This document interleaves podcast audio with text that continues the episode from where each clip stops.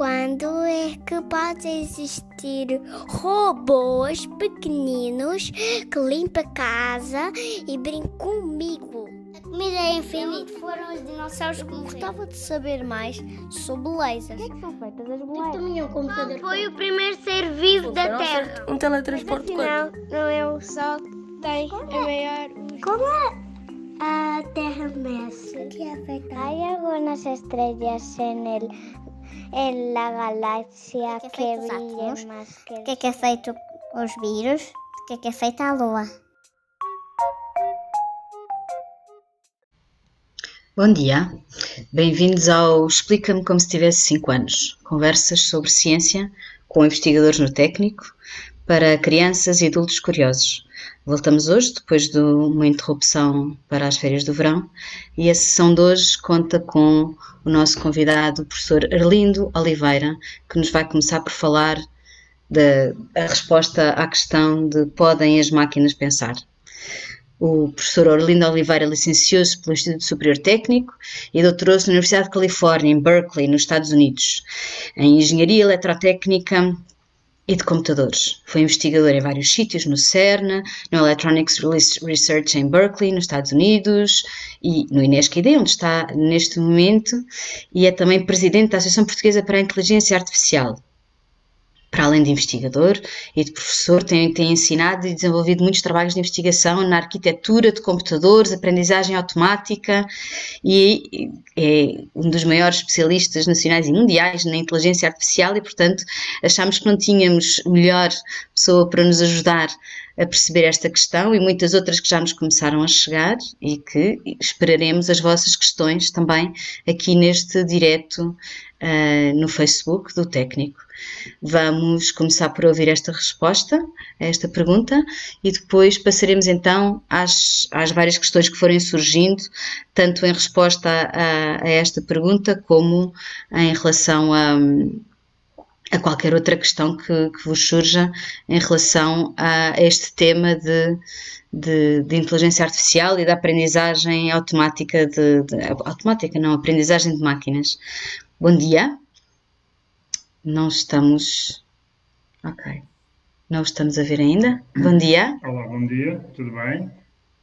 Sim. Muito obrigada por ter aceito este nosso convite e desafio, falar sobre inteligência artificial, explicando-nos como se tivéssemos 5 anos. É este o, o, desafio. Temos perguntas de pessoas já entre os, 15, entre os 5 e os 14 anos e todas as outras que estão a seguir-nos um, nesta manhã de sábado. E vamos pedir-lhe então esta questão que é uma questão que não é nova, que é uma questão que já, que já paira há muito tempo, que é se, se as máquinas podem pensar. Olá, Joana, bom dia. Bom dia a todos. Uh, pois, é, é, essa é uma questão interessante, é uma questão já antiga, é uma questão que tem séculos realmente há muitos anos eh, que as pessoas pensam se alguma vez existiriam máquinas que pudessem pensar, mas, mas é uma questão que só se começou a conseguir responder quando apareceram os computadores, mais ou menos em meados do, do, do século XX. E foi até a pergunta que o Alan Turing fez, numa vez, num artigo muito conhecido, e à qual respondeu afirmativamente. Basicamente, o que ele argumentou foi: sim, os seres humanos podem pensar, e se o pensamento não é mais do que um conjunto de operações lógicas e de contas, então as máquinas um dia também vão poder pensar. E foi a resposta a essa pergunta: se é que podemos um dia fazer máquinas que possam pensar, é essa resposta a essa pergunta criou a área da inteligência artificial. É claro que, de uma maneira simples, as máquinas, os computadores, desde o princípio que sabiam pensar, que sabiam fazer contas, sabiam somar, sabiam multiplicar, e, e, e é preciso pensar para saber somar e multiplicar. Mas realmente essas são as coisas que são relativamente simples para os computadores, embora às vezes possam ser difíceis para nós. O objetivo era que as máquinas pudessem pensar em coisas mais complicadas e fazer coisas mais complicadas. Por exemplo, perceber o que falamos, ou perceber o que vem, ou saber jogar, por exemplo, um jogo, um jogo de xadrez ou de damas connosco, ou conduzir um automóvel, uh, ou, ou, escrever um livro, ou escrever um poema. São essas coisas que são, digamos, que, para as quais é preciso pensar, para as quais é preciso inteligência, e é essa área que se dedica à inteligência artificial, tentar criar métodos, programar as máquinas, escrever programas para os computadores que os façam agir de forma inteligente. Ah, há já muitos anos, há quase 70 anos, esta área foi chamada de inteligência artificial, porque é inteligência, é ser inteligente, e é artificial porque não é natural, não é, digamos, não é a inteligência natural com a qual todos nascemos, os seres humanos, e até os animais, eh, dependendo, os animais nascem com algum tipo de inteligência. Nós sabemos que os cães têm algum tipo de inteligência, os gatos têm algum tipo de inteligência, seguramente que os chimpanzés, os macacos, os gorilas têm um tipo de inteligência até mais avançado, conseguem aprender a contar, conseguem aprender a, a distinguir palavras. Portanto, a inteligência não é uma coisa sim ou não, é, é gradual. Os seres humanos, obviamente, são os mais inteligentes dos animais, de longe, e, e, reproduzir estas diversas uh, componentes da inteligência é justamente a ambição da inteligência artificial. Mas tem sido mais difícil do que se pensava, tem sido mais difícil do que se pensava ao princípio, em 1950, há 70 anos atrás. Pensou-se que isto seria uma coisa relativamente simples e que em 20 ou 30 anos iríamos ter máquinas a pensar.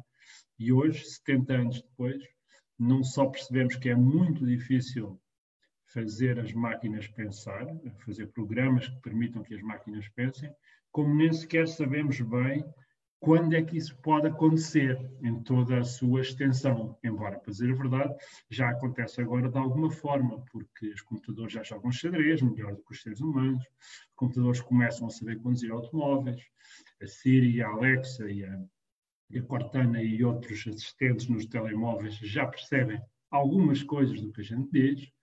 Já podemos pedir um computador, por exemplo, diz-me qual é o melhor caminho daqui para o meu trabalho. Já podemos fazer pedir muitas coisas aos computadores que exigem inteligência. Mas todos percebemos que os computadores estão longe de ser tão inteligentes como o nosso irmão, ou os nossos pais, ou o nosso amigo, ou qualquer pessoa que nós conhecemos. As pessoas são muito mais inteligentes. E é este desafio que eu acho que vai decorrer durante as próximas décadas e que os meninos e as meninas e os jovens que estão a ver vão ter uma oportunidade nos próximos 50 anos ajudar a concretizar, ajudar a criar máquinas que pensem. Está, Joana? Não estou a ouvir? Estás em mute? Pois é, pois estou. Agora já não estou.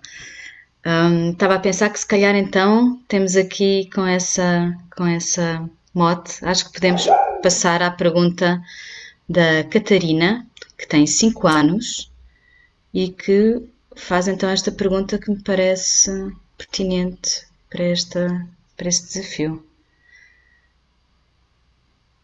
Olá, eu sou a Catarina. Tenho 5 anos. A minha pergunta é: se as máquinas não estão vivas, como é que elas pensam? Se as máquinas não estão vivas, como é que elas pensam? É uma boa pergunta. Porque, de facto, só os seres vivos é que pensam, não é? Só nós e os animais é que pensam. Uh, mas a verdade é que o pensar, tanto quanto nós sabemos, o pensar uh, resulta de manipular informação. Resulta, por exemplo, percebermos o que vemos e reagirmos ao que vemos. Percebemos o que ouvimos e reagirmos ao que, ao que ouvimos. Ou pensarmos num objetivo, por exemplo, eu quero ir daqui para ali e fazer um plano para realizar esse objetivo. E até aprender. Aprender a partir de exemplos. Por exemplo, eu posso ver exemplos de imagens de um cavalo e uma criança aprende o que é que é um cavalo. Mas todas estas coisas, embora as máquinas, embora de facto não estejam vivas, podem aprender. Portanto, uma máquina pode aprender a reconhecer cavalos numa imagem.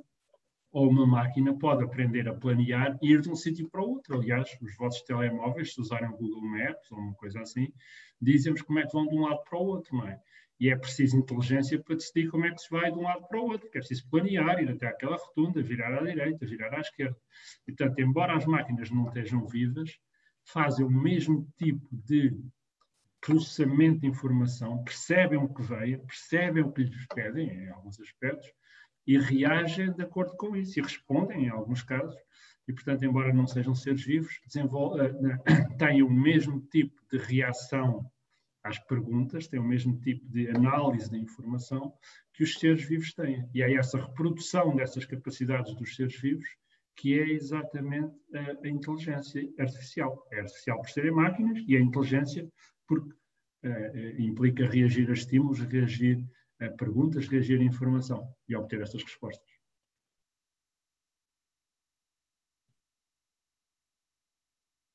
Pois, temos aqui também a, a, questão do Lourenço, que é muito, vem na sequência então também disto, porque é... Olá, elas... eu sou o Lourenço, tenho 8 anos e eu queria saber se os computadores pensam como nós.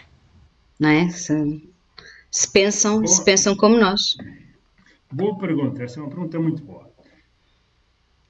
Não, não pensam como nós. Essa é a primeira resposta. Os nossos, nós pensamos com os nossos cérebros, também com outras partes do sistema nervoso, mas especialmente com os nossos cérebros.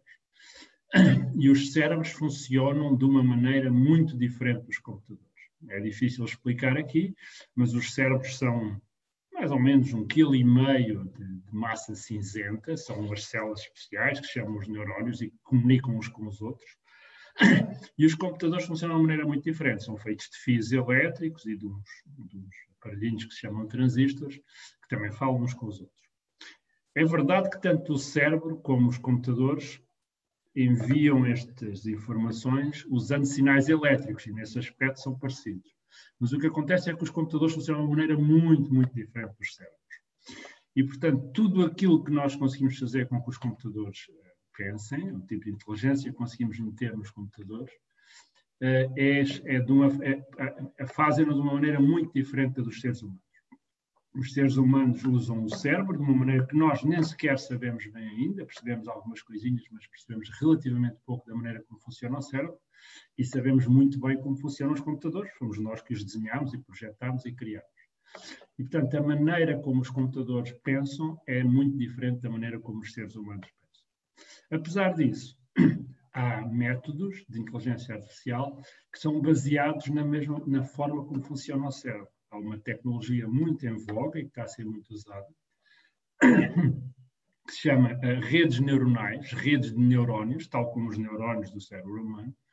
E estas redes neuronais artificiais, porque são simuladas no computador, são treinadas e são, são colocadas a funcionar e a desempenhar determinadas tarefas de uma maneira que é inspirada no funcionamento do cérebro humano. Portanto, a resposta à tua pergunta é não, os computadores não pensam da mesma maneira que nós. Em alguns aspectos pensam de maneiras muito diferentes da nossa. Por exemplo, quando planeiam um caminho para ir de um sítio para o outro, ou quando controlam um avião, ou quando guiam um carro.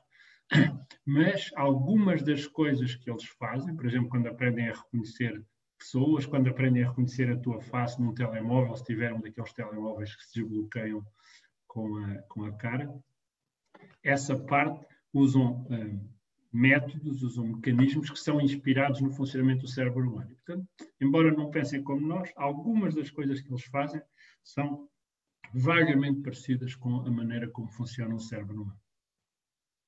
Uhum.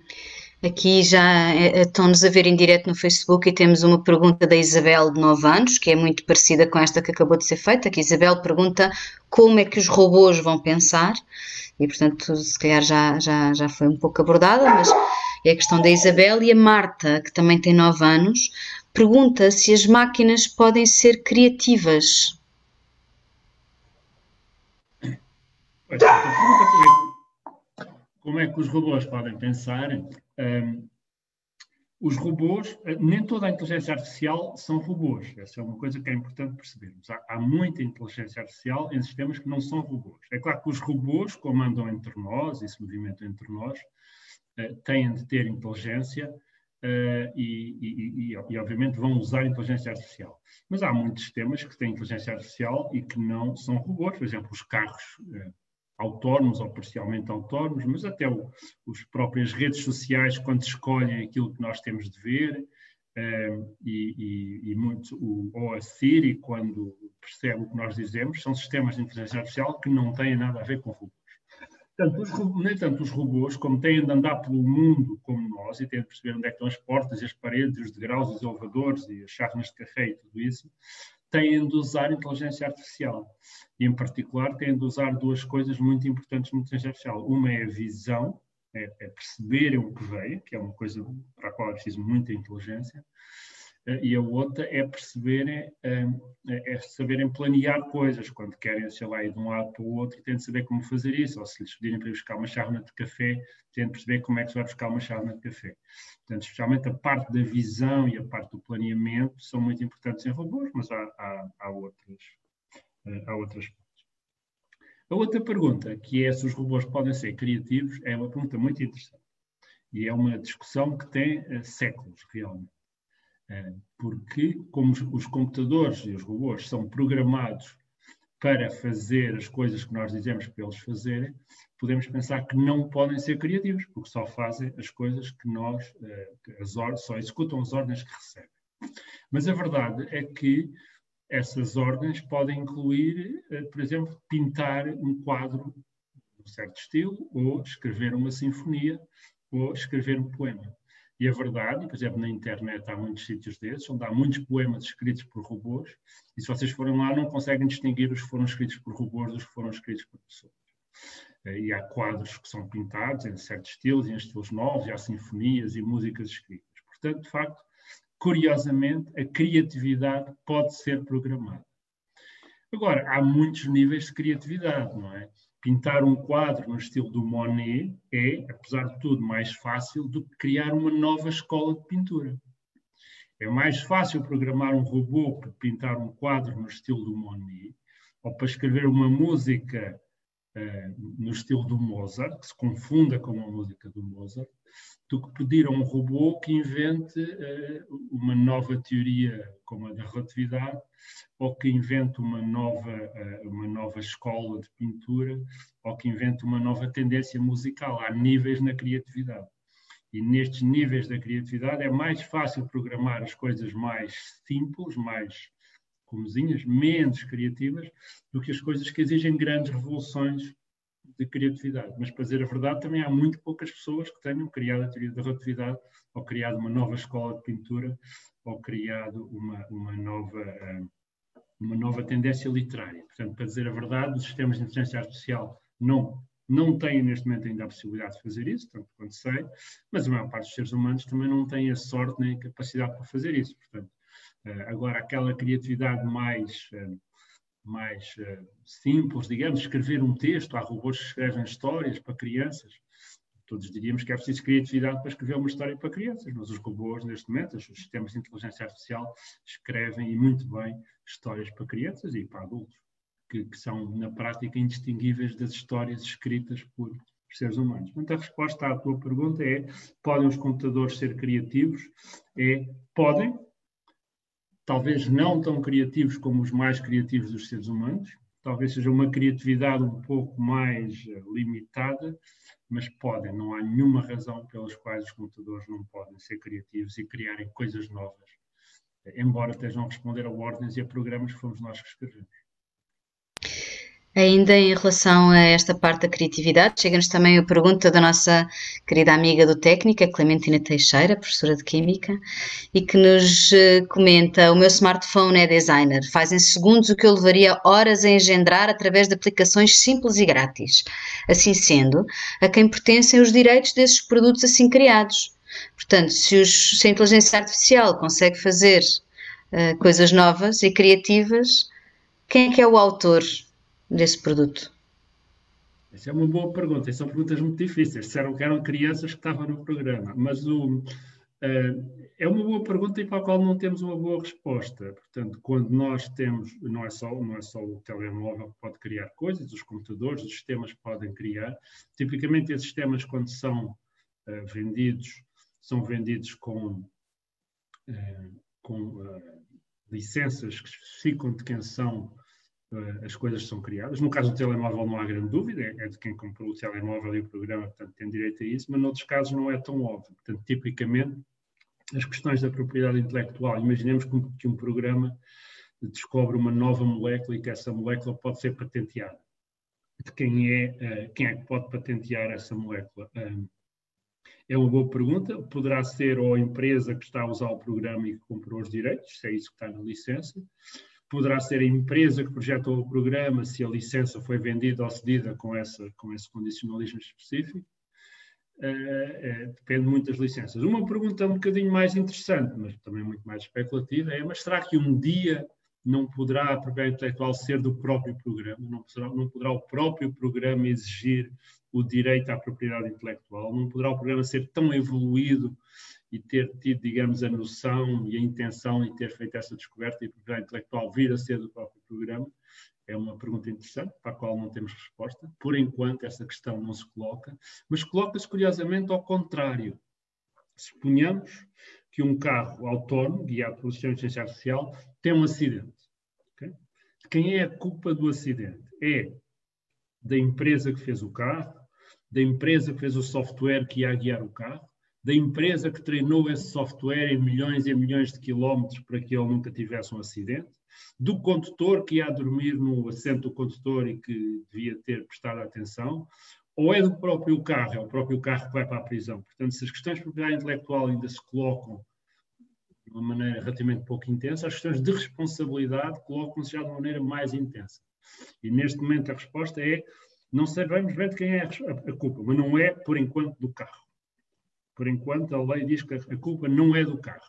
Não será da empresa que criou o carro ou da empresa de software, eventualmente do condutor que não devia ter deixado aquilo acontecer, mas por enquanto as máquinas não têm nem responsabilidades nem direitos, o que significa que não podem ser culpados do acidente, nem podem ter direitos sobre o que produzem. Por enquanto, e provavelmente será assim durante décadas, mas, mas talvez no futuro um, seja menos claro. Uhum. Uh, temos aqui algumas. Um, já que falamos da, da Siri e da Alexa, vamos aqui, temos aqui uma pergunta com, com precisamente a Alexa. Olá, o meu nome é Zé e minha, tenho 9 anos e a minha pergunta é a seguinte. Eu tenho uma inteligência artificial em casa, chama-se Alexa, mas ela não é muito inteligente. É um bocado estúpida. Mas continua a ser uma inteligência artificial mesmo sendo estúpida. Essa é uma boa pergunta. E é curioso que nós só podemos chamar estúpido, ou só usamos o qualificativo de estúpido, que aliás tem de ser usado com cuidado e com contenção, só usamos o qualificativo de estúpido para, para pessoas ou sistemas que são pelo menos um bocadinho inteligentes. Não é? Nós não dizemos que uma chávena de café é estúpida. Nem sequer dizemos que uma bicicleta é estúpida, embora às vezes possa acontecer, mas geralmente não dizemos, porque a bicicleta não tem nada de ser estúpida, nem a chávena de café. O estúpido é de facto um qualificativo de inteligência, digamos, é uma inteligência inteligente, mas não muito, não é? É isso que quer dizer estúpido. Porque quando a inteligência é zero, a gente não usa o qualificativo estúpido. Uma, uma carpete não é estúpida, uma cadeira não é estúpida, é o que é. E, portanto, o facto tu dizes como facto, a Alexa não é muito inteligente e, portanto, merece esse qualificativo de estúpido, é pouco inteligente, é, é isso que quer dizer estúpido, curiosamente. Uh, e, portanto, eu concordo contigo, a Alexa é um bocadinho inteligente, mas não muito. É inteligência artificial, mas é pouca inteligência artificial. E, portanto, aplica-se bem um qualificativo de estúpido, não é assim muito simpático, mas é prático.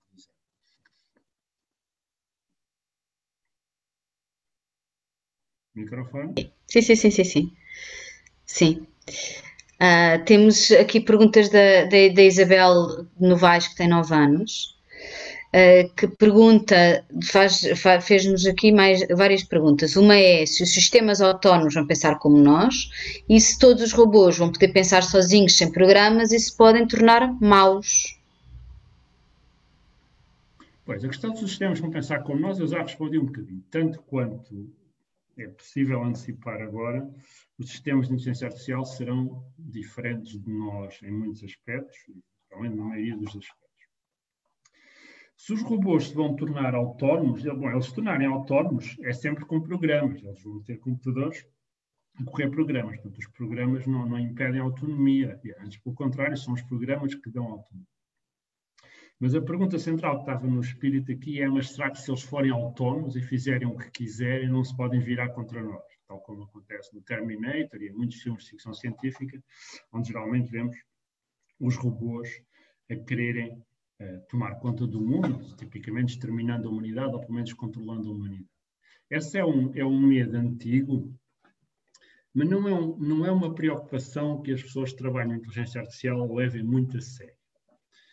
Basicamente porque há a sensação que os, os robôs vão ser programados para fazer um conjunto de coisas, guiar um automóvel, apoiar um doente, conversar com, com, com, com, pessoas idosas, levar as crianças à escola. Portanto, os robôs vão ser programados para fazer um conjunto específico de arrumar a casa, uh, mas, uh, e portanto, as suas funções vão estar restritas a esse tipo de, de atividades. E a autonomia que vão ter está limitada a fazerem essas atividades. É? Portanto, esta é geralmente a, a filosofia uh, que, eh, que, se pensa. Agora, eh, começam a aparecer problemas quando a gente pensa, ok, a função do robô é levar as crianças à escola. O robô sabe todos os dias, às oito e meia, tem que pegar nas duas crianças e levá-las à escola. Mas suponhamos que nesse dia está a chover a potes, estão raios e trovões, há perigos de inundações. Será que o robô deve ou não levar as crianças à escola? Se o robô tinha sido instruído para todos os dias levar as crianças à escola àquela hora, vai pegar nas crianças e, quer elas queiram, quer não, vai levá-las à escola. Pode ser uma má ideia. Portanto, as preocupações começam às vezes a aparecer quando os robôs, embora cumprindo as instruções que nós lhe damos, não percebem totalmente o enquadramento e podem fazer coisas que a gente afinal não queria que eles fizessem. É? É, por exemplo, leve no aeroporto o mais depressa possível. É uma, é uma mensagem relativamente simples para dar um carro. Mas mais depressa possível não quer dizer ir a 170 na autoestrada com o risco de um acidente, passar nos sinais vermelhos sem parar e, e, e, arriscar um acidente. Portanto, leve-me ao aeroporto o mais depressa possível, quer dizer, realmente, embora a gente não tenha dito, leve-me ao aeroporto o mais depressa possível, cumprindo as, as regras da, da, da estrada e, e, não colocando em risco. É? Portanto, a, a preocupação começa a aparecer quando os robôs, executando as ordens que nós lhe demos, robôs ou sistemas de inteligência artificial, podem levar essas instruções muito literalmente. Por exemplo, suponhamos que temos um sistema muito inteligente, controla a energia no mundo, e nós dizemos, olha, resolve o problema do aquecimento global, que é um problema grave, que nós todos nos preocupa muito, e aos jovens deve preocupar mais, porque são consequências que vão aparecer daqui a dezenas de anos com mais intensidade. Portanto, se tínhamos um sistema e diz, olha, faz o, faz o que tivesse de fazer, mas resolve o problema do aquecimento global. E o sistema pensa um bocadinho e descobriu que se matar toda a gente, resolve o problema do aquecimento global, porque se não houver seres humanos, não há aquecimento global, não há extração de petróleo, não há energia, não há aquecimento global. E, portanto, esse sistema decide matar toda a gente. De uma maneira qualquer, não sei, bombas nucleares ou, ou, uma coisa qualquer assim. E então a pessoa que deu a ordem, não era bem isso que eu queria dizer. Eu queria dizer, resolve o problema do aquecimento global sem matar ninguém. Ah, sem matar ninguém. Ok, então basta desligar as centrais elétricas todas, as perfuradoras de petróleo todas, etc. Ficamos, morremos todos à fome na mesma, não é? Porque não temos comida, não temos energia, etc. E a pessoa tem que corrigir. Não, não era bem isso. Era sem matar ninguém, nem... E, portanto, as preocupações aparecem à medida que vamos dando ordens mais complexas aos robôs, e eles tentam obedecer, os comportamentos tornam-se mais imprevisíveis. Uh, e, e a parte Santos podem tornar-se tão imprevisíveis que podemos de facto chegar à situação do Terminator. O Terminator só estava a tentar resolver um problema qualquer, se calhar era o aquecimento global, não sei. E portanto, uh, os, as, as, preocupações das pessoas que trabalham nesta área neste momento prendem-se mais com sistemas que têm comportamentos imprevisíveis ao tentar cumprir as instruções que receberam, do que sistemas que são genuinamente maus e tentam matar o mundo. Posto isto, não há nenhuma, não há nenhuma, nunca foi determinado que isso é impossível acontecer. Pode ser que um dia um robô, de facto, da sua cabeça, chegue à conclusão que é melhor matar seres humanos ou fazer qualquer coisa má para a humanidade. Não é completamente impossível.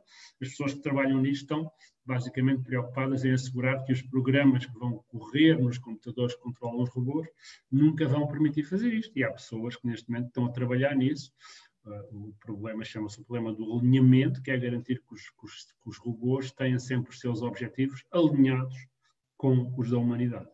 Portanto, garantimos que, por mais complexos que sejam os robôs, por mais complexos sejam os sistemas artificial, vai haver sempre um alinhamento o mais completo possível entre os objetivos desses sistemas e os objetivos da humanidade. Algo que devo dizer que até agora não conseguimos assim tão bem como isso tudo. Por exemplo, um sistema, uma rede social como o Facebook, ou outras, que tem como objetivo mostrar-nos coisas, ou o Instagram, que tem como objetivo mostrar-nos coisas que nós gostamos de ver, funciona e faz isso, mas também tem outras consequências. As pessoas só veem as coisas em que já acreditam, não veem coisas novas porque o sistema não lhes mostra. As pessoas isolam-se nas coisas que estão a fazer, chamam-se rabbit holes, buracos de coelho, onde as pessoas acabam por entrar em, em buracos onde só veem eh, aquilo em que já acreditam e, portanto, os sistemas, devo dizer que não há assim garantias tão completas que não possamos ter problemas no futuro e acho que em alguns casos já estamos a ter esses problemas com redes sociais, com fake, fake news, notícias falsas uh, e, e coisas desse tipo. Por falar em computadores e as pessoas que, que põem as coisas nos computadores, chegou-nos aqui uma pergunta por, por, por e-mail, portanto não temos o áudio, que pergunta se a máquina ficar com informação a mais, se a base de dados ficar cheia, se eles deixam de conseguir pensar. Nem sei se isso é possível. Não, isso é, é, uma boa pergunta, que resulta da experiência que temos com estes computadores simples que temos à frente, que às vezes quando o disco fica cheio deixam de, ou funcionam muito devagar, ou deixam mesmo de funcionar, e, e, e telemóveis que também podem deixar de funcionar, etc. Isso pode sempre acontecer. A, a, a expectativa é que nestes sistemas tão sofisticados, e mesmo nestes computadores mais simples que temos, começa a haver a possibilidade de apagarem coisas que já não precisam, ou até de esquecerem, tal como nós esquecemos, nós também não nos lembramos de tudo o que fizemos, de tudo o que vimos. De alguma maneira, o nosso cérebro gera as memórias e vai deixando apagar e esquecer as memórias que, que são menos precisas. Eh, às vezes diz-se que o cérebro tem guardado tudo aquilo que já vimos e que já ouvimos, mas não é verdade. Portanto, é, é fisicamente impossível que isso aconteça. Portanto, o cérebro vai guardando, as memórias vão se mantendo à medida que são acedidas ou são usadas, algumas mantêm-se para sempre por uma razão ou por outra, mas a verdade é que o cérebro gera de uma maneira muito flexível as informações a que temos acesso. Da mesma maneira, estas máquinas, com certeza, que farão a mesma coisa. E neste momento, os sistemas de inteligência artificial já fazem isso.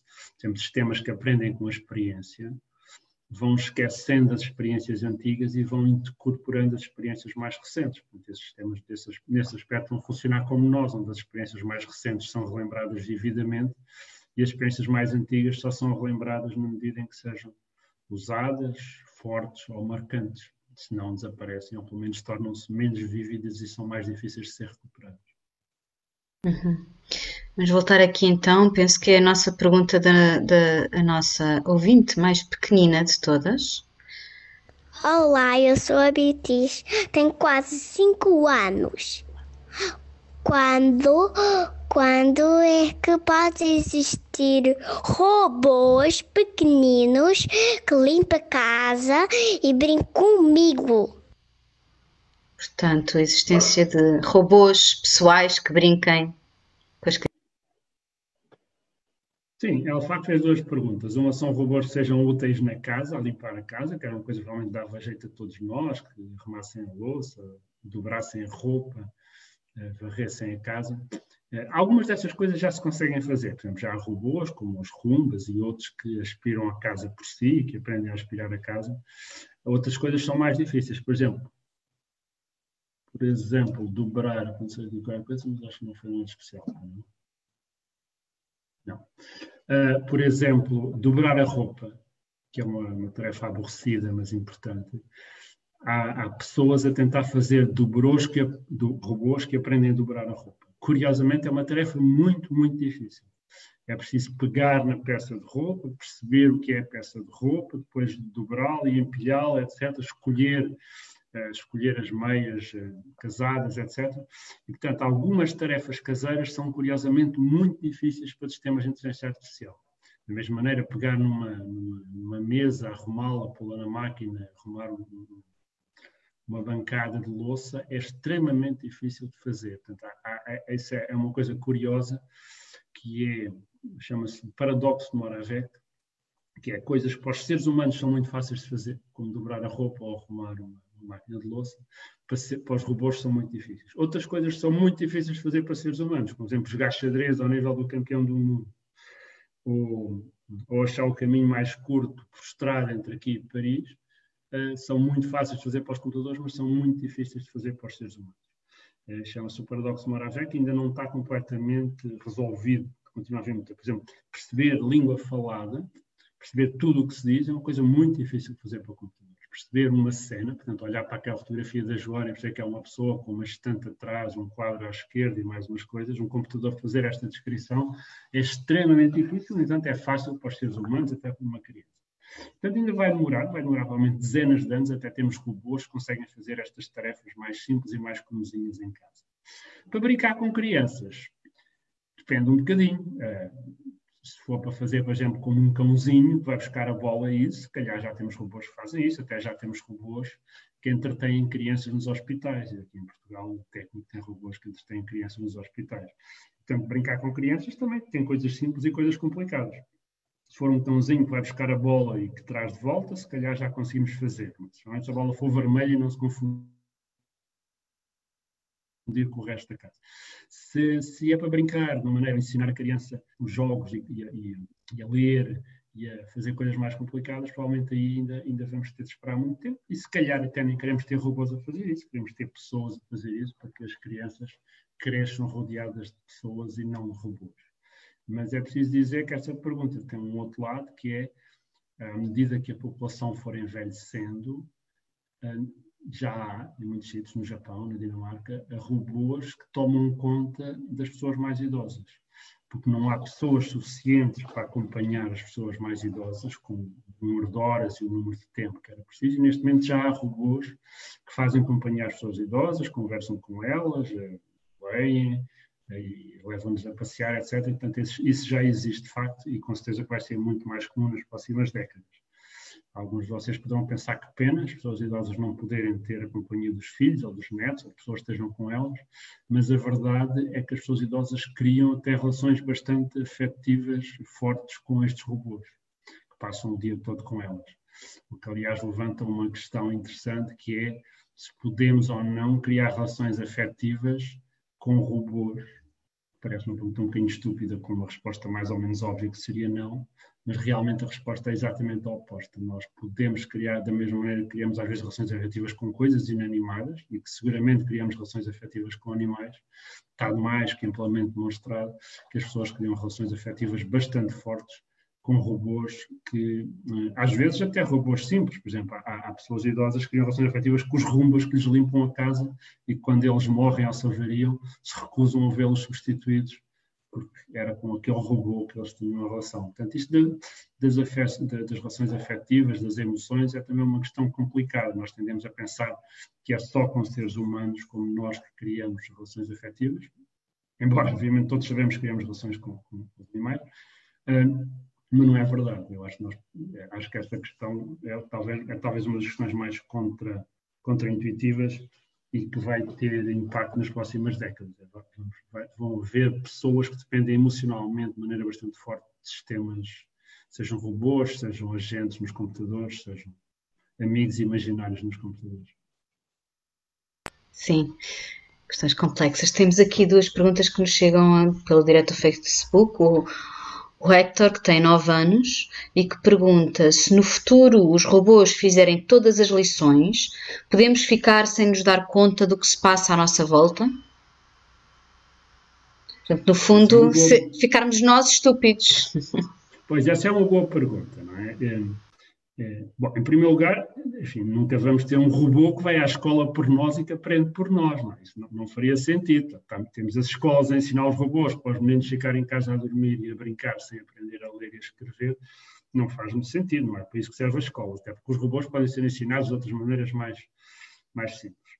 Mas a pergunta, portanto, essa não faz sentido, mas há outra que pode fazer um bocadinho mais sentido. Então, se os robôs fizerem tudo, os robôs conduzirem os automóveis e trabalharem nas fábricas e, e, e fizerem os noticiários nas televisões, e escreverem os jornais e, e ensinarem as crianças nas escolas. Se os robôs fizerem tudo, nós ficamos sem fazer nada, vamos ficar a ser uh, inúteis.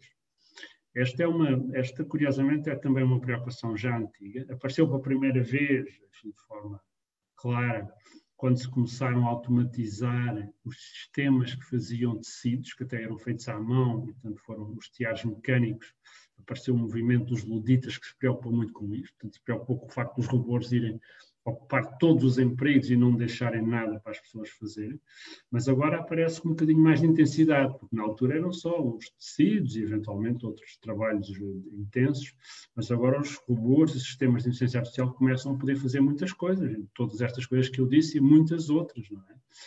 E a páginas tantas coloca-se a questão, então, mas eles não vão fazer tudo e nós ficamos em casa sem fazer nada?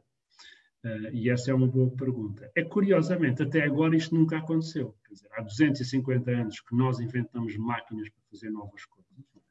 Ao princípio eram máquinas que faziam coisas que exigiam força, como carros, automóveis, comboios, gruas, barcos. Mas depois começaram a ser máquinas que faziam uh, mais coisas. Por exemplo, inventámos os, nós chamamos os caixas automáticos, os ATMs. Portanto, antes havia, quando era preciso levantar dinheiro, os meninos não se, não se lembram nem conhecem, mas quando era preciso levantar dinheiro, era preciso ir ao banco. Entrar, ficámos numa fila no banco e, e chegávamos, falávamos com uma pessoa e dizia, olha, deu 60 euros. Na altura não havia euros, mas temos 100 escudos. E a pessoa dava-nos 100 escudos, assinava-se os papelinhos, etc. Agora, praticamente já ninguém faz isso. Praticamente já ninguém vai ao banco para levantar dinheiro. As pessoas que ainda usam dinheiro vão tipicamente a um caixa automático e os caixas automáticos substituíram os caixas dos bancos. Uh, os elevadores de antes não funcionavam sozinhos. Todos os elevadores tinham uma pessoa que era um ascensorista que estava no elevador e a gente entrava no elevador e dizia: Olha, leve-me para o terceiro andar. A pessoa carregava no terceiro andar, a pessoa não, o ascensorista carregava e tal, dizia bom dia, boa tarde. Portanto, há muitas profissões. Ah, por exemplo, de antes não se ligava diretamente para o número de uma pessoa. Portanto, ligava-se para um sítio, tinha uma telefonista, e dizia, olha, ligue-me à senhora não sei quantos. E ela ligava ao senhor não sei quantos. Se era uma cidade grande, se era uma cidade pequena, bastava dizer o nome da senhora. Se era uma cidade grande, a pessoa tinha um número, mas nós tínhamos de dizer o número. Olha, ligue para 1, 2, 3, 7, 2, 3. E a pessoa ligava. Chamavam-se as telefonistas. Havia salas com centenas, nas cidades grandes talvez milhares de telefonistas, que basicamente faziam isto. Ligavam umas fichas uh, e etc. Portanto, há muitos empregos que foram desapareceram com a tecnologia. Já não temos telefonistas, já não temos ascensoristas, eh, eh, já não temos eh, pessoas a fazer tecidos e já não temos muitas outras profissões. Não é? Já não temos caixas bancárias, já quase não temos, eles agora fazem outras coisas. O que tem acontecido é que, apesar destas profissões todas terem desaparecido e ocupavam muita, muita gente, uh, apareceram outras profissões. Na altura em que havia telefonistas, não havia, não havia web designers, não havia pessoas que fizessem páginas para a web. Uh, quando havia ascensoristas, uh, não havia, enfim, não havia social media managers, pessoas que geriam as, as redes sociais. E, portanto, têm, têm aparecido sempre novos empregos para desaparecer os que, os que foram destruídos, os que deixaram de ter razão de ser por força da evolução tecnológica. Ninguém sabe realmente se no futuro se no futuro isto vai acontecer. Não sabemos se no futuro vai, vão continuar a aparecer novos empregos que as máquinas não podem fazer bem, que são feitos por humanos. Ou se, pelo contrário, vamos entrar numa altura onde as pessoas passam a trabalhar menos. Se calhar, em vez de trabalharem cinco dias por semana, passam a trabalhar quatro. E daí a mais uns anos, à medida que a tecnologia evolui, passam a trabalhar três. Se for assim, também não é muito mal. Antes as pessoas não tinham fins de semana. Depois passaram a ter fins de semana de um dia, depois de um dia e meio, agora temos dois dias, talvez vocês venham ter fins de semana de três dias e os vossos filhos fins de semana de quatro dias. É bem possível. Ninguém sabe muito bem. Ah, o que se sabe é, é duas coisas. Até agora isso não aconteceu. A tecnologia não criou desemprego e, portanto, não deixou, as pessoas não deixaram de ter razões para trabalhar e para serem úteis à sociedade. E a tecnologia tem sempre melhorado as condições de vida, sistematicamente. Nós vivemos agora muito melhor do que viviam os nossos pais, que viviam melhor do que viviam os avós deles, que viviam melhor do que viviam eh, os meus bisavós. E, portanto, eh, essa tendência de melhoria crescente das condições de vida, eh, eu gostaria de pensar que se vai manter, mas, obviamente, há, muitas dúvidas, até porque há também impactos negativos da tecnologia no ambiente, no aquecimento global Portanto, é tudo, é tudo uma coisa um bocadinho complicada. Eu, pelo meu lado, sou otimista. Acho que a tecnologia tem ajudado a melhorar, em geral, as condições de vida e que as partes negativas têm sido controladas. Espero que se consiga continuar a fazer isto no futuro. Temos aqui três meninos com inquietações eh, semelhantes. Uma, um, a Romana, que pergunta: poderão os robôs eh, vir a ter sentimentos? E que se relaciona com outras duas perguntas por áudio. Olá, Meu nome é João, eu tenho 10 anos e esta é a minha pergunta. Se os robôs, eh, se os robôs conseguissem pensar, mas a minha é mais a questão, será que os robôs podem sentir emoções como raiva, dor, angústia, tristeza? E para além da Romana e do João, também o Manuel, que tem 12 anos, quer saber uma coisa semelhante. Meu nome é Manuel Gonçalves e a minha pergunta é: existe a possibilidade de alguma inteligência artificial desenvolver novas capacidades para além daquilo que está programado, como por exemplo os sentimentos? Portanto, será que a inteligência artificial pode ter sentimentos? Sim, portanto, todas elas têm a ver com sentimentos e emoções.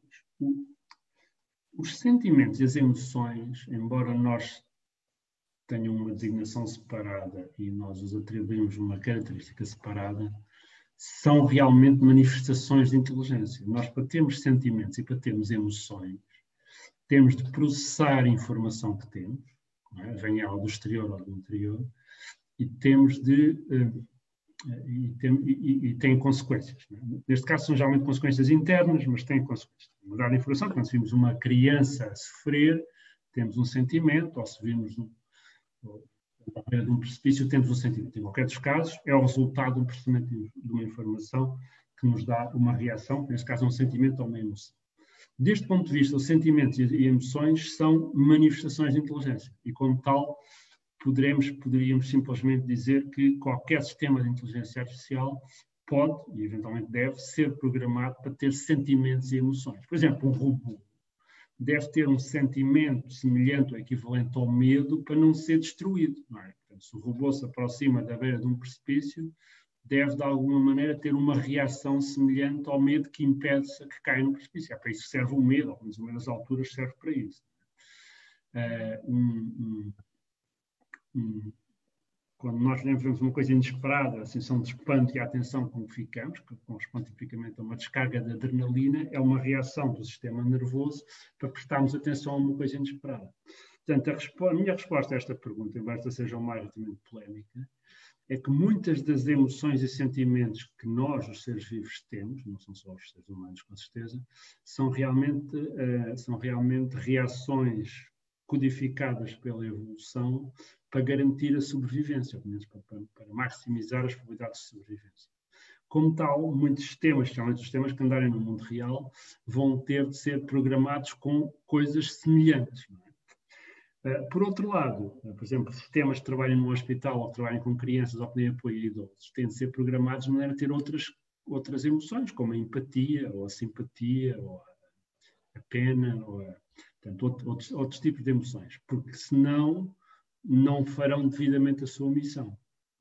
Portanto, a minha primeira resposta é sim, eu acho que os robôs e sistemas vão comportar-se como se tivessem sentimentos e emoções, porque em muitos casos os programas previram ou anteciparam a necessidade desses sentimentos ou emoções, não necessariamente todas as que isso só responde parcialmente à pergunta, porque o que eles queriam realmente saber é não é se eles se comportam como se tivessem sentimentos ou emoções, é se eles têm sentimentos ou emoções, o que é uma pergunta um bocadinho diferente.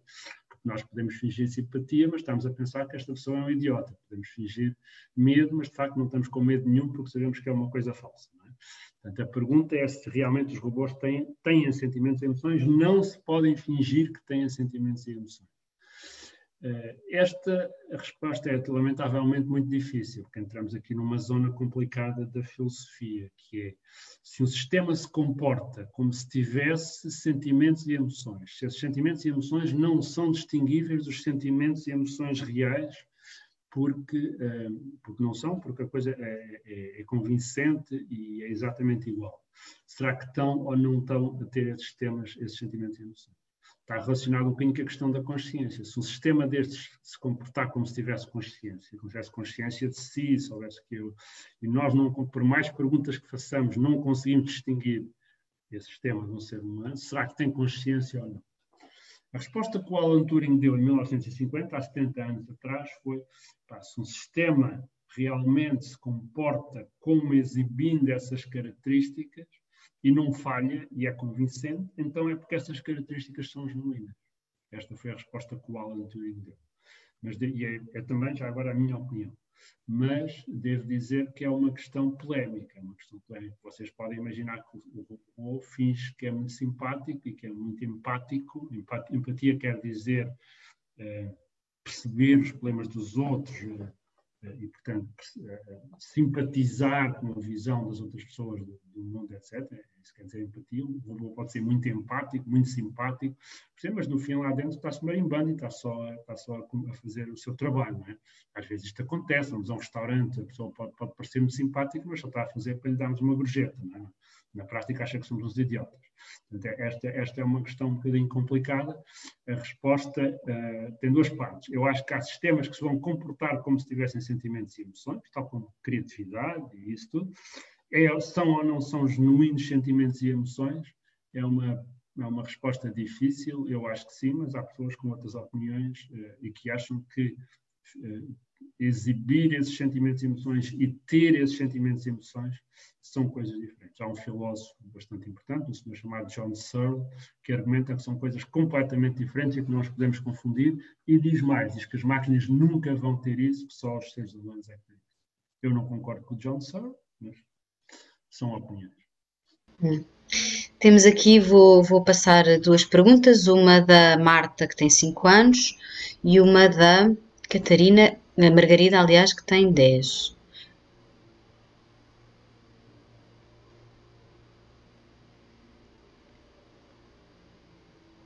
Passa, tem 5 anos. E como os robôs fazem para ter inteligência?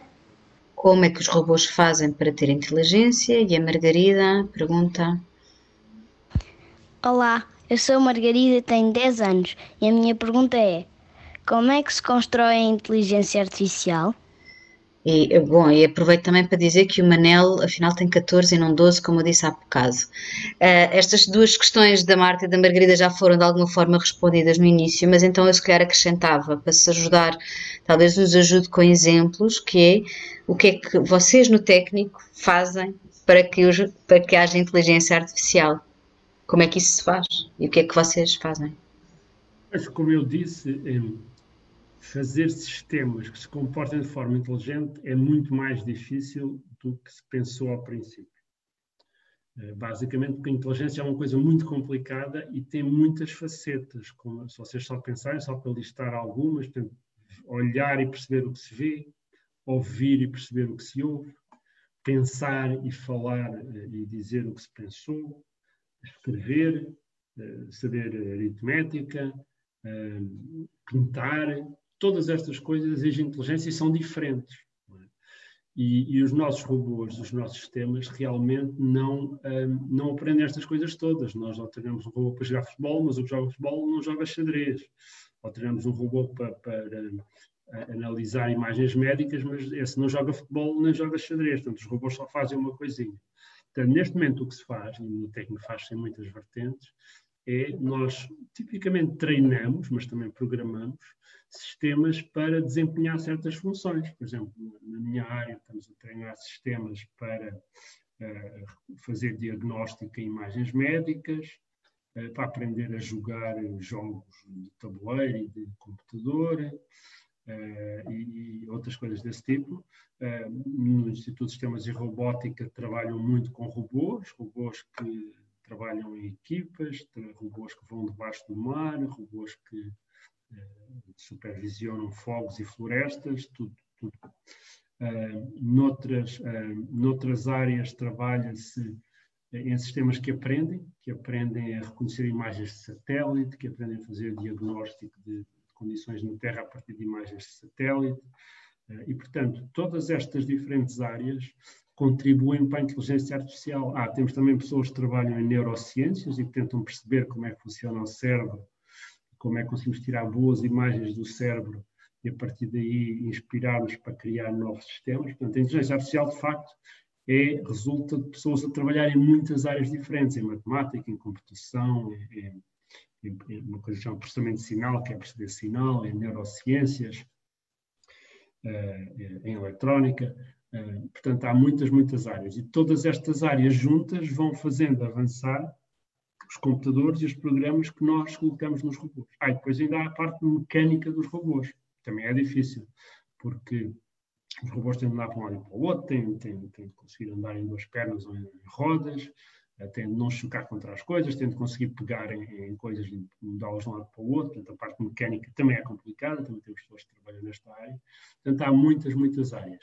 E é com pessoas, eh, ao contrário do que se possa pensar, não são duas ou três pessoas que fazem avançar a inteligência artificial criando sistemas cada vez mais complexos, são centenas, provavelmente milhões de pessoas que trabalham nestas áreas e que quando descobrem uma pequena coisa publicam, publicam nos artigos. E depois outras pessoas pegam nesses resultados dos artigos e experimentam e juntam mais qualquer coisa. E é assim do resultado do trabalho de milhões de pessoas em conjunto em todo o mundo que a área da inteligência artificial vai avançando e que se alguém, por exemplo, quiser agora fazer um sistema que perceba como é que o Covid está a espalhar em Portugal, vai buscar técnicas que já foram desenvolvidas em todo o mundo e aplica essas técnicas para perceber. Portanto, é assim que se vai desenvolvendo a inteligência artificial, com pequenas contribuições de muitas, muitas pessoas, e às vezes com algumas pessoas que fazem contribuições um bocadinho maiores, mas tipicamente são pequenas contribuições de milhares e milhares de pessoas a trabalhar nesta área. Hum. Um já estamos quase a terminar, só temos aqui mais duas questões e um pedido de, de, de, de informação. Uh, uma das questões que temos aqui é se podem as máquinas pensar que nós somos uma ameaça? Pergunta a Marta, que tem 9 anos. E de alguma forma também está ligado com isto a outra a, pergunta da, da Isabel, que quer saber se se os robôs vão poder saber se o tempo vão, vão poder saber o tempo e as horas sem terem sido programados para ver o tempo e as horas. Portanto, se podem fazer coisas para as quais não estavam programados e se podem eventualmente achar que nós é que somos uma ameaça para eles. Pois a questão da ameaça é, é, tem a ver com aquilo que eu já disse há bocadinho. Os, os robôs neste momento e os sistemas todos são muito estúpidos, para usar a expressão que os meninos há, há bocadinho são muito estúpidos, sabem fazer muito poucas coisas, percebem muito poucas coisas. São provavelmente mais estúpidos do que um. Bom, são de certeza mais estúpidos do que um cão ou que um gato. Se nós colocássemos todo o nosso conhecimento de inteligência artificial, não conseguiríamos mesmo assim fazer um sistema, um robô que fizesse as coisas que um cão faz. Uh, mas se calhar está-se a aproximar. Talvez se juntássemos tudo e tentássemos fazer um cão artificial, talvez conseguíssemos fazer uma espécie de um cão artificial. Reconhecia as pessoas, ladrava aos, aos intrusos. E, portanto, eh, mas como são muito estúpidos, também não têm essa noção de, de que virarem-se contra nós ou, ou, que nós somos prejudiciais, etc. São simplesmente demasiado simples para isso, como uma espécie, como uma formiga, como uma mosca, não têm essa noção. Mas nós vamos fazendo sistemas cada vez mais complexos. É? E, portanto, há aí várias coisas que podem acontecer. Ou nós lhes damos, de facto, muita autonomia e os sistemas vão criar autonomia, criar as suas próprias ideias, impressões, eventualmente terem consciência. E aí até podem, esse tipo de coisa é uma das muitas coisas que eles podem vir a pensar. Ou pelo contrário, nós decidimos que isso é capaz de não ser uma boa ideia. Criamos outra espécie inteligente uh, que tenha as suas próprias ideias que podem ser iguais às nossas, e mantemos os robôs com tarefas muito definidas. Exemplo, criamos um robô que sabe guiar um automóvel, mas não faz mais nada do que isso criamos um robô que, se calhar, pode ensinar crianças a ler e a escrever, mas só faz isso. Quando chega ao fim da aula, desliga-se e fica Ou então, criamos um robô que durante, durante a tarde ensina as crianças a ler e a escrever, mas depois à tarde vai trabalhar num restaurante e à noite vai guiar um automóvel e não sei o que mais. E se começarmos a criar esses robôs muito complexos, que têm de ter modelos muito ricos e muito detalhados do mundo, talvez eles de facto possam começar a ter ideias um bocadinho mais autónomas e menos iguais e menos uh, programadas, digamos, resultando na, na, outra questão do coisa. Portanto, depende, se o robô for muito, uh, se a sua área de trabalho for muito estreita, provavelmente não, vai criar nada de novo, vai simplesmente fazer sempre e sempre aquilo que foi programado. Se por contrário quisermos robôs que sejam nossos amigos, que sejam interessantes, não é? que vão, vão, vão jogar a bola vão ler um jornal, então, nesse caso, eles se calhar começam a ficar mais parecidos connosco. E se começarem a ficar mais parecidos connosco, começam a ter esse tipo de comportamento. Essas perguntas são fascinantes, nós não temos uma resposta. Há pessoas que têm ideias, eu tenho as minhas ideias, mas não há bem uma resposta final. Uh, são, são, são áreas, digamos, ativas de, de, trabalho. As pessoas neste momento estão a tentar perceber. Estão a tentar perceber, será que eu posso ter sistemas tão autónomos que eles tenham ideias que eu não as programei lá, ou tão diferentes? Eu já mostrei aqui que em alguns casos sim, mas são assim tão diferentes. Será que um robô que foi que simplesmente está programado para arrumar a casa uh, um dia passa-se e diz eu não quero arrumar mais a casa, quero ir passear e se, se, se me impedirem eu, eu, eu bato-vos. Uh, em princípio, se tivéssemos um robô cuja missão é arrumar a casa, ele não devia poder fazer isso. Mas não sabemos, se calhar ele vê televisão e, e percebe o que está nas notícias e percebe que há o um mundo lá fora. Portanto, são tudo questões complexas, que é quanta inteligência é que queremos pôr nos sistemas, e se pusermos muita, muita inteligência, eles se calhar tornam-se mais parecidos connosco. E, e quando se tornam mais parecidos connosco, torna-se mais difícil controlar aquilo que eles poderão pensar ou fazer. São perguntas fascinantes e que estão na fronteira do que as pessoas que trabalham nesta área e em filosofia e em outras áreas estão a pensar, estão a trabalhar e investigar. Muito bem, então para encerrar, vamos acabar aqui com o pedido do José, que é pai do Felipe que tem 7 e o Alexandre que tem 10 e que tem estado a acompanhar esta sessão e que lhe pedem se recomenda algum livro ou vídeo para o Felipe e o Alexandre de 7 e 10 anos. Ele diz para os mais velhinhos nós já conhecemos, mas queriam saber se têm recomendações de mais leituras ou visionamentos para, sobre este tema da inteligência artificial para o Filipe e para o Alexandre.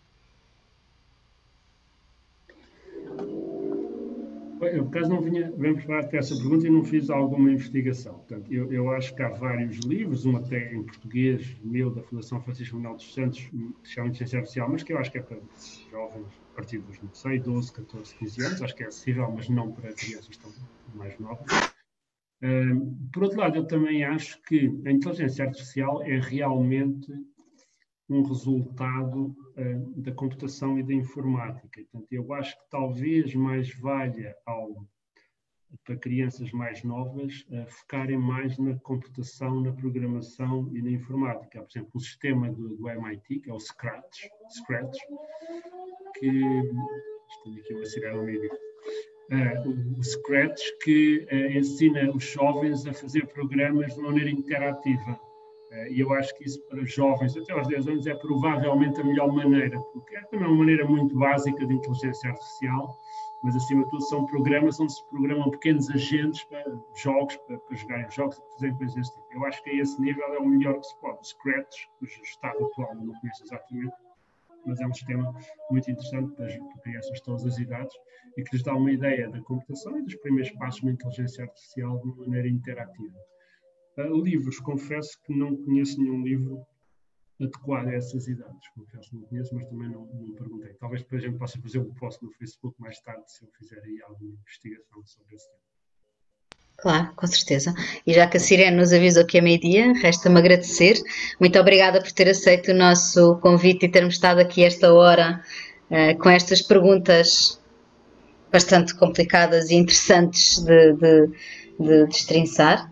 Muito obrigada a todas as pessoas que nos estiveram a seguir e todos aqueles que irão ver este programa mais à frente, mesmo sem serem em direto e sem, sem poderem ter as suas perguntas respondidas em direto, podem continuar a contactar-nos por eh, e-mail.